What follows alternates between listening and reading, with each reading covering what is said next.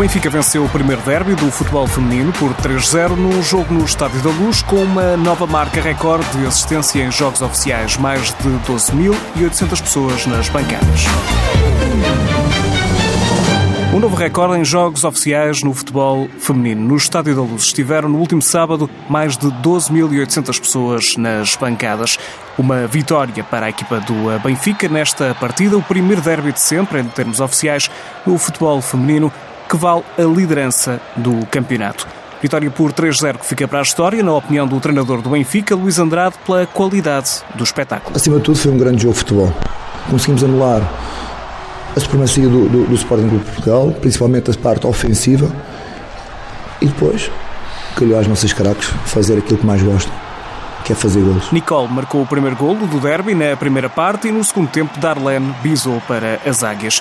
E de onde veio o segredo da vitória do Benfica? O técnico Luís Andrade explica qual a prioridade do jogo das águias. As coisas importantes no futebol feminino é a reação à perda. Isto é muito importante. Perder bola, reação, logo a ficar com bola. Portanto, elas, as minhas atletas só sabem jogar com bola. E para jogar com bola precisamos recuperar quando perdemos. Esse é o nosso ponto-chave, é recuperação. Recuperação de bola e, acima de tudo, a pressão que, que as minhas atletas que fazem a portadora da bola do, do adversário. Do lado do Sporting, a treinadora Susana Cova esperava um outro resultado na luz. Infelizmente, esperávamos mais. Uh, e preparámos hoje o espetáculo que demos ali dentro não foi um espetáculo para 3-0, não foi para isso que a gente trabalhou e também não achamos que tenha sido o resultado justo perante o que se passou dentro do campo. Perante um estádio com mais de 12 mil pessoas, num duelo para a história, a incerteza não afetou os jogadores do Sporting, é a opinião da treinadora Susana Cova, que destaca a atitude em campo das Leoas. E elas estiveram como quem quer estar ali, ou seja, não estavam com medo, com medo de disputar o jogo, de subir a linha, de se disponibilizar para.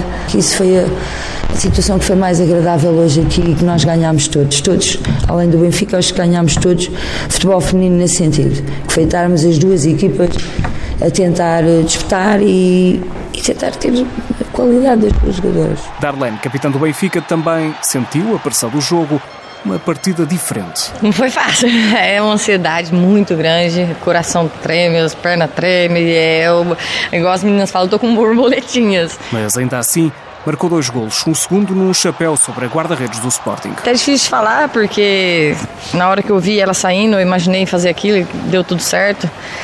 Acho que é tudo do meu trabalho também, do fruto do meu trabalho, do, do minha, um pouco da qualidade que eu tenho, mas sair feliz com um gol daquele. Espero poder ajudar em outros jogos com mais gols bonitos também. Do lado das Leões, a guardiã Patrícia Moraes fala de um resultado demasiado pesado. O resultado 3 era muito para aquilo que o Sporting fez aqui. Uh, entramos uh, algo nervosos no jogo, uh, depois foi fluindo e, e, acho que fizemos, acabámos por, por fazer um bom jogo. Uh, estamos orgulhosos de nós e agora é continuar a trabalhar. Apesar da derrota, a guardiã do Sporting não atira a toalha ao chão. O campeonato ainda agora começou, estaremos aqui uh, até ao final a lutar pelo título. O Benfica sai da jornada 4 como líder do campeonato, tem 12 pontos, 4 vitórias em 4 jogos, 41 golos marcados, 0 sofridos.